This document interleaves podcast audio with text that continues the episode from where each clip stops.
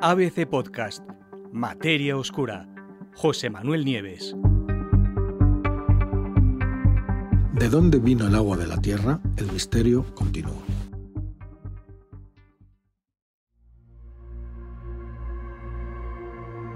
Más del 70% de la superficie terrestre está cubierta por agua. Sin agua, la vida en nuestro planeta no sería posible, por lo menos no tal y como la conocemos. Mares, ríos, lagos, lluvia. El agua parece estar por todas partes. Pero ¿de dónde llegó exactamente esa cantidad tan enorme de agua? ¿Y cuánto tiempo lleva aquí? Las opiniones al respecto están divididas y el origen del agua terrestre es uno de los grandes misterios de la ciencia. El agua, piensan algunos, llegó a caballo de incontables cometas y asteroides que al chocar contra la Tierra liberaron y llenaron las cuencas oceánicas de agua en un tiempo relativamente breve. Otros, sin embargo, creen que el agua ya estaba incluida en el kit de materiales originales a partir de los que se formó la propia Tierra, que ese agua estaba atrapada en el interior de las rocas y que se fue liberando poco a poco después. La verdad, hay un tercer grupo que dice que la verdad podría ser que el agua mm, sea una mezcla de las dos ideas anteriores. Pero ahora tenemos un nuevo estudio, un estudio recién publicado en la revista Nature, y este estudio da un paso más para intentar resolver esta cuestión.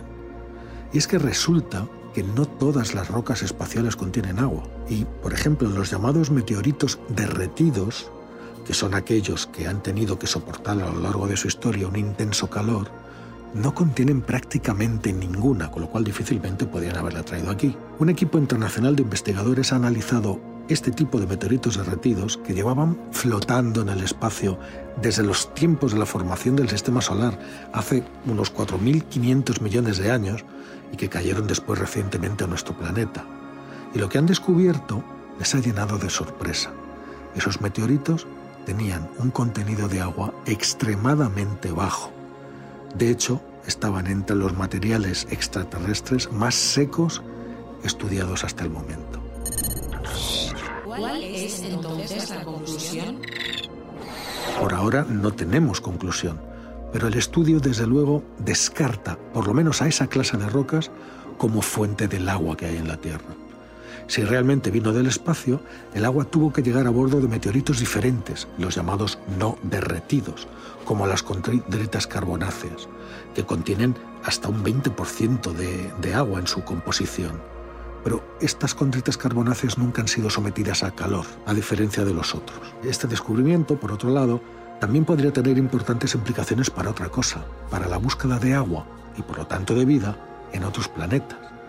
De hecho, los resultados también pueden ayudar a comprender mejor la suma de circunstancias y condiciones, algunas de ellas muy poco probables, que todas juntas hicieron que nuestro mundo se convirtiera en habitable. Pues los científicos lo que hicieron fue analizar siete meteoritos derretidos, que se llaman acondritas, ¿no? y que terminaron chocando contra la Tierra miles de millones de años después de haberse separado de por lo menos cinco planetesimales. Los planetesimales son embriones planetarios formados por múltiples fragmentos que se van uniendo y creciendo hasta convertirse en auténticos planetas. En un proceso conocido como fusión, muchos de estos planetesimales se calentaron por la descomposición de sus elementos radiactivos y eso provocó que se diversificaran en capas, como los planetas, es decir, con una corteza, un manto y un núcleo. Dado que estos eh, meteoritos eh, cayeron a la Tierra en tiempos mucho más recientes, este experimento de estos investigadores fue el primero, es decir, fue la primera vez que alguien pensó en medir estos elementos volátiles dentro de estos mm, eh, meteoritos derretidos. Y al medir el contenido de agua con un instrumento específico, un espectrómetro de masa de iones secundarios, pues encontraron que prácticamente no había agua. Claro, tenían que estar seguros de que no había agua. Y para evitar que es, después de tanto tiempo aquí esas rocas hubieran sido contaminadas por el agua terrestre, pues los científicos tuvieron que hacer un largo proceso. Primero, calentaron las muestras en un horno de vacío de baja temperatura para eliminar toda el agua superficial que pudiera haber. Es decir, que antes que las muestras fueran analizadas en el espectrómetro de masas de iones secundarios, les sacaron todo lo posible. Dicen los propios científicos que tuvieron que dejar las muestras bajo una bomba turbo, una especie de, aspiradora ¿no? de muy alta calidad, durante más de un mes para extraer la suficiente agua terrestre. Bueno, algunas de las muestras analizadas procedían del sistema solar interno, donde está la Tierra y los demás planetas rocosos, y donde generalmente se supone que las condiciones han siempre han sido más secas y más cálidas porque estamos más cerca del Sol. Otras muestras, sin embargo, llegaban de los confines más fríos y lejanos y helados de nuestro sistema solar. En general se piensa que el agua llegado a la Tierra desde el sistema solar exterior, donde había más hielo, pero aún no ha podido determinarse exactamente cuál es la clase de objetos que podrían haber transportado ese agua a través de todo el sistema solar. Lo que sí sabíamos es que muchos objetos del sistema solar exterior estaban diferenciados, es decir, ya eran planetesimales que ya tenían corteza, manto y núcleo. Pero se asumía simplemente que como eran del sistema solar exterior y allí había mucho hielo, pues seguro que tenían mucha agua. Nadie lo había medido. Ahora, esta medición por primera vez muestra que definitivamente ese no es el caso. En cuanto los meteoritos se derriten, ya no queda agua por ninguna parte. ¿Cuánta agua contenían exactamente? Bueno, después de analizar todas estas siete muestras de acondritas, pues los científicos descubrieron que el agua apenas suponía, fijaros, algo menos de dos, las dos millonésimas partes de su masa. El comparar esto con los meteoritos más húmedos, las condritas carbonáceas, que contienen hasta un 20% de su peso en agua, es decir, más de 100.000 veces menos, o perdón, las condritas carbonáceas más de 100.000 veces más que las muestras eh, estudiadas, eh, analizadas en este estudio. ¿Qué significa eso?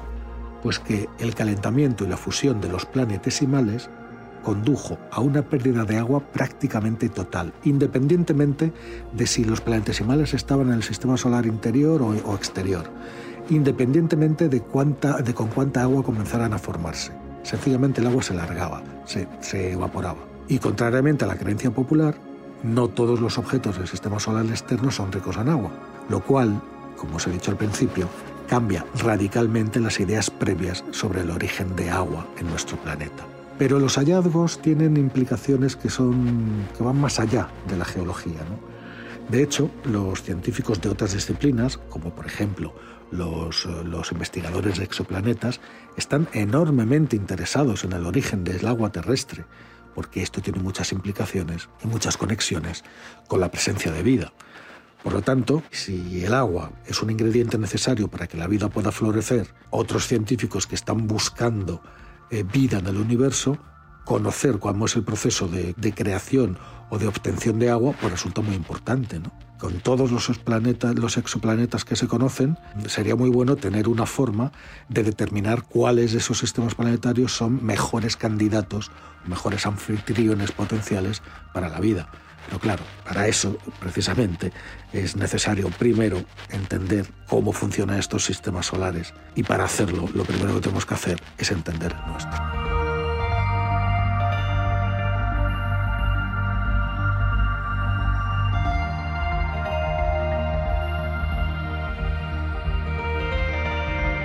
Puedes escuchar todos los episodios en abc.es, iVoox, Wanda, Spotify, Apple Podcast y Google Podcast.